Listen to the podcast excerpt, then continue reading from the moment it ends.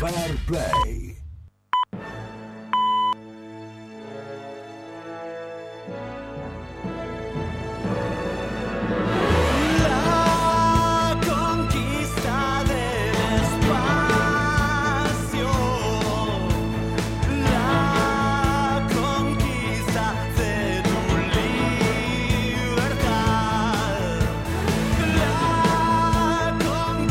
La mañana para todo el mundo, versión de día. ¿Qué es? ¿Miércoles ya hoy, Tonchín? ¿Qué va? Sí, miércoles. Miércoles, ¿cómo Eh, le va? Apagué todo, ¿eh? Apagué todas las pantallas, tengo toda mi atención puesta en vos, en lo que estás por decir, en lo que estás por proponer. Mucho- No sé qué tema trajiste, pero No, la verdad que estaba buenísimo lo que temas. charlamos recién acá mientras te acomoda. No, a ver, el, el- Alto debate con eso. lo que hablábamos recién, que es un, un debate que no llegaron a hacerlo debate ustedes en el programa, pero yo lo venía escuchando. El, ¿quién- el que pone la casa para las fiestas, ¿tiene que pagar todo? Y, digo yo. ¿Vos crees que sí? No, no, no, no dije eso yo. Yo dije que si el que pone la casa es una persona a la que en su laburo le va bien y ha tenido un buen año y te va bien y pones la casa, lo tenés que pagar. ¿Y si a los invitados les va igual de bien? No, no importa, no importa, eso no tiene nada que ver. No tiene nada que ver. No, Ah, bueno. no, lo que debería pasar es que no todos los años este sea el mismo Gil que pone la casa y paga todo. Ahora, distinto es cuando la situación no da para eso, cuando no te da para pagar. Porque hoy, lo hablábamos recién, ¿cuánto te sale hoy una, no importa si Navidad, Año Nuevo, el día que sea, una juntada para 15 personas?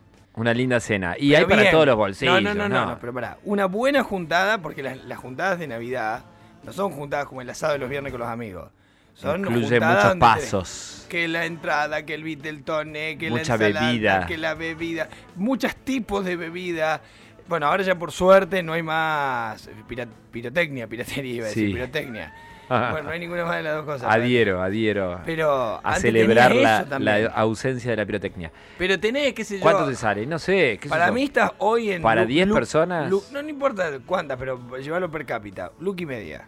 Para mí no te salvas de 1500 pesos por Parece persona. medio mucho. Fede, Medio comer un asado entre amigos, con, con- con vinos normales, con todo normal, hoy estás en mil pesos por persona. Sí. Un asado con amigos de los A ver, viernes. eh, eh, 350 pesos de carne por persona, medio kilo por persona, 350 pesos de carne, ¿Cuánto sale el kilo de asado? 700, 690, 680, 700. 670 lo Pero considero. por eso te digo, o sea, estás solamente ahí, 350, y después tenés el vinito, el pedacito, y Eh, llega una luca que... pero, Eh, con, un- con la muy buena, con muy buenos eh, No, Fede, no, te como todos los viernes con mis amigos.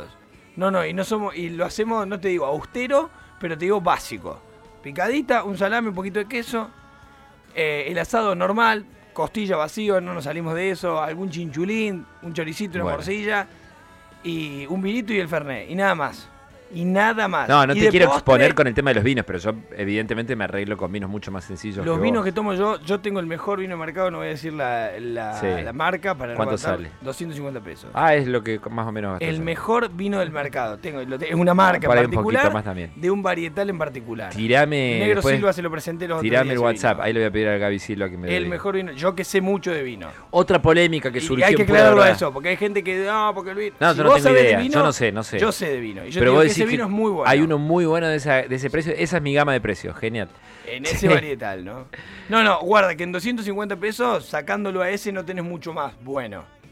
Aceptable, por lo menos. Yo en la Después góndola me, manejo en 400. esa gama, en esa gama. No, te tenés que ir a 400. Y los que eran buenos de 300 hasta hace un año, vinos de 300 mangos que eran muy y buenos, tuvimos 30%, 35% de inflación, obviamente, Bueno. hay que subir. se fueron a 700. O sea, un vino, un Malbec, ahí está Tuli que no me deja mentir que le gusta tomar también. Un Malbec que era bueno, lindo, un, un buen vino, de 300 pesos hace un año atrás, hoy está en 700 mangos. Mi sueldo no se incrementó a, esos niveles. En esa proporción, no, claramente. El tuyo tampoco, supongo. La otra Espero, discusión, espero. la otra discusión, Joel, que surgió es cuán elegante debe estar uno en la noche del 24. Es más, algunos oyentes me chicaneó con ese tema. Sí, que vos sos un croto, dijiste. Y claro, yo- y- Pero me saqué una duda. Ustedes los judíos, Sí. ¿qué hacen en, en Nochebuena? bueno. ¿Festejan igual? ¿Se juntan a comer o miran Netflix? Hay muchos que no, muchos que sí se reúnen, pero sin ese, ese componente emotivo que tienen las familias cristianas. Nos juntamos porque, bueno, vivimos en una sociedad donde la mayoría es ¿No te cristiana. crees que es tan, tan emotivo para los cristianos? Salvo para algunos muy creyentes. Para los cristianos Yo- termina siendo bueno, un te- embole. ¿eh? yo El que estoy cristiano- El cristiano tiene el problema de que a las 2 y 5 no sabe qué hacer.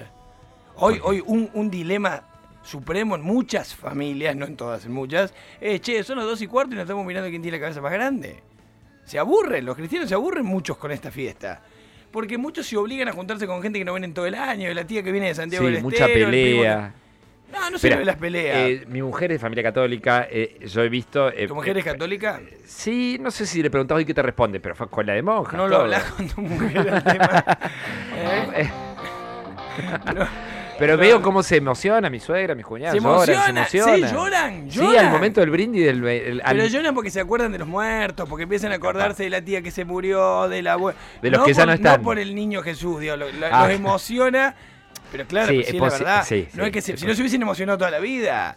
Sí, en ese momento vos te empezás a. A mí me pasa siempre, te empezás a acordar de la abuela que era la sí, columna sí, de los que faltan. Los que faltan hay muchos familiares cercanos, Bueno, pero eso, claro. pasa- eso no es una cuestión religiosa, eso le pasaría a cualquier religión. Vos si te acordás de una persona que quisiste mucho, en un momento de reunión familiar, quizás se te cae una... Bah, vos no, chico es más duro que un cocodrilo, pero eh, generalmente se caen lágrimas, digamos. Soy de llorar, ¿eh? No, ojo, ¿eh? Guarda. Leyendo, eh, eh, viendo pelis. ¿Sabes cuál era mi duda? Que recién cuando te Sí. escuchando también con el tema. ¿Qué, qué más? Digo, ¿De- ¿Del judaísmo ¿qué y la tema esto Navidad? de ser judío, judío o de una religión Ah. minoritaria, Sí. llamémosle. Históric- Eh, el- la población judía se estima en la Argentina, somos el 0,5% de la Argentina. Claro, 0,5. Y yo digo, che, pero qué vole que todo un país, en este caso, para hablar solo de Argentina, pues el mundo, pues Sí. un país. Del mundo se- 0,2, o sea, menos todavía. Se organice en términos de, che, está toda la sociedad organizada en términos de un culto que no es el tuyo. Y vos decís, qué injusto que es. Bueno, yo te lo. No, no lo, Recontra no lo debatimos acá. lo- a mí los fe- hay ciertos feriados que me hacen ruido. A mí me hace ruido Bueno, que me impongan tantos feriados Que, religiosos. por, por empezar, el de la Navidad. Sí, ese te lo compro. Y el primero ¿por de enero lo compras también. si no tiene nada que ese te lo compro, bueno, pero es que ya. No, ya primero forma de parte- enero, primero de enero no es religioso. Primero de enero Está es- universalizado. El Ah, pero primero de enero es el primer día del año. está No, no, es religioso, es de origen cristiano, es la circuncisión de Cristo. Ah, no sabía eso. Sí, a, lo- a la semana de que nació, el- el- es, de, es de origen cristiano el, el feriado Pero si de la enero. circuncisión es un, un hábito de ustedes. Nos regimos los por el. Claro, porque Cristo era, según la tradición cristiana, Cristo era judío. Sí, pero Y lo circuncidaron. Entonces ese, ese Después- va más afín a ustedes que a los cristianos, a, a los católicos. Espero que Si no me esté escuchando no ningún paisano conocedor de la cultura, conocedor a fondo de la cultura.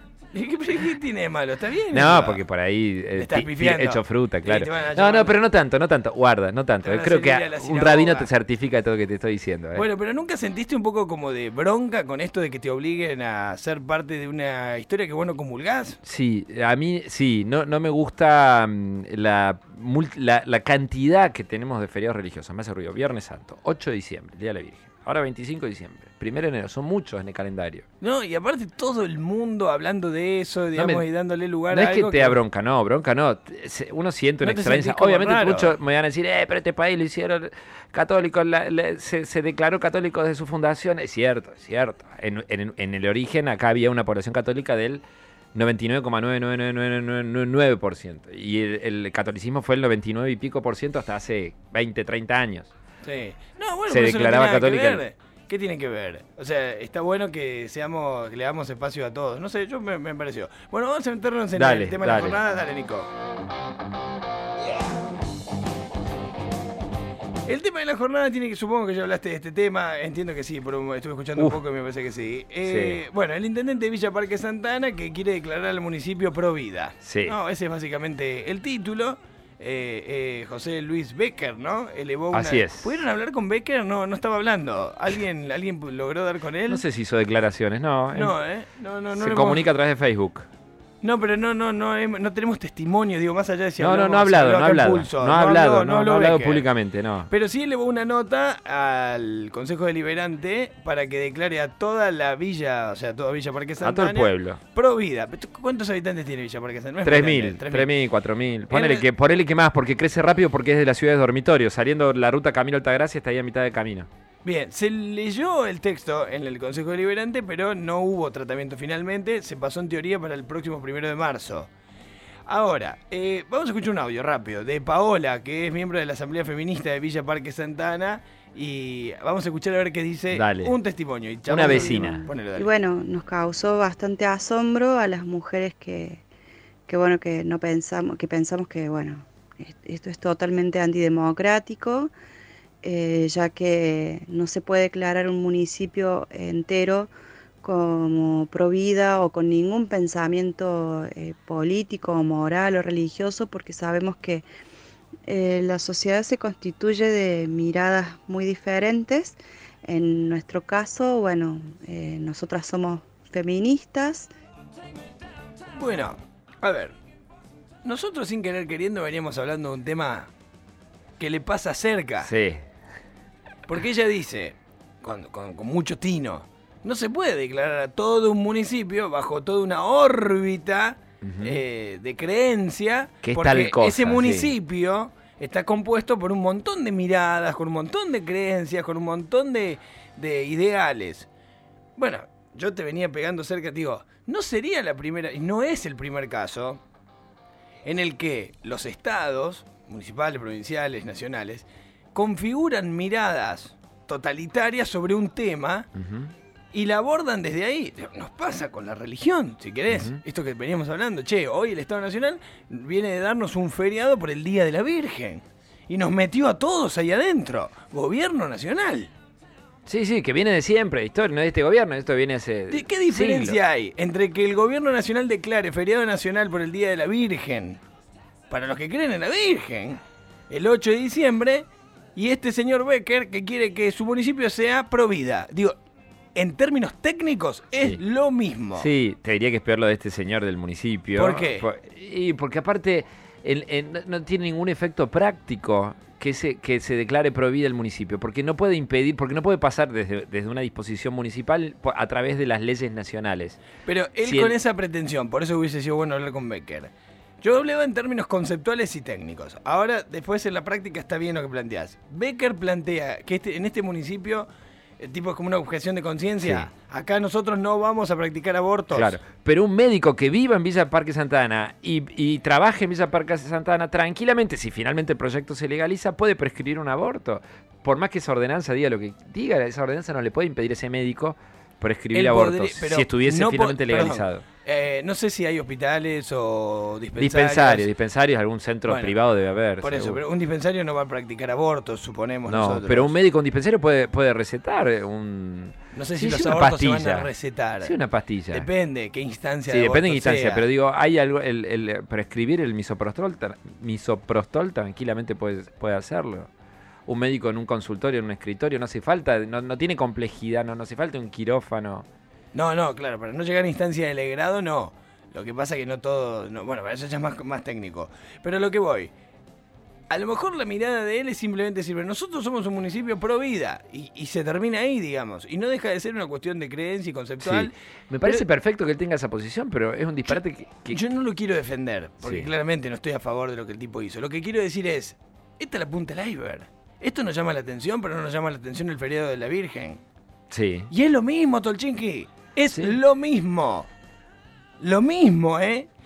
No le busqué por otros lados porque es lo mismo. La imposición de un punto de vista... de creencias.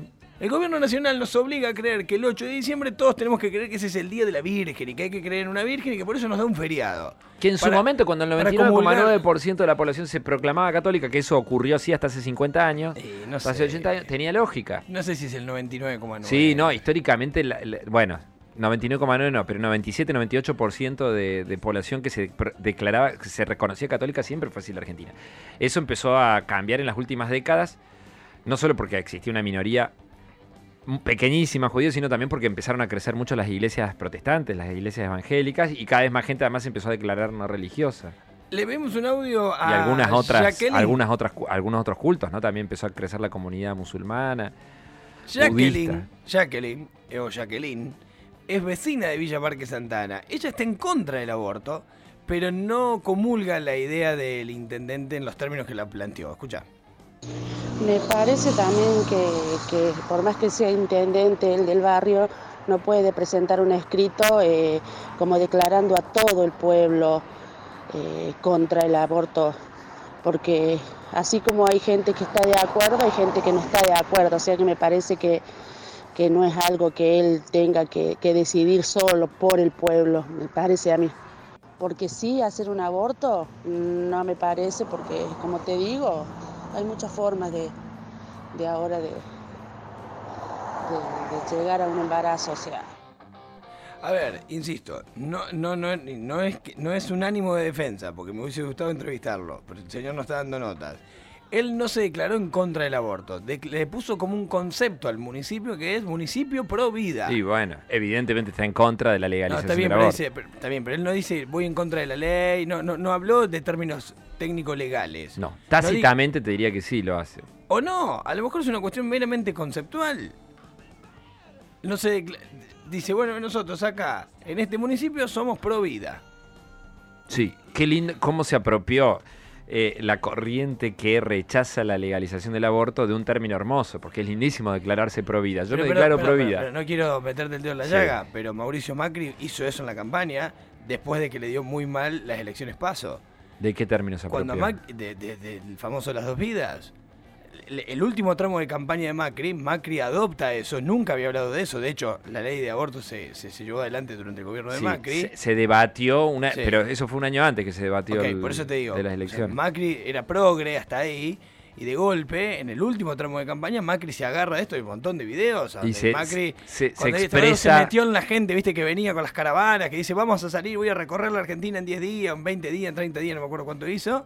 Y él agarró esa, esa facción, digamos, de gente que necesitaba a alguien que los represente políticamente. Sí, sí.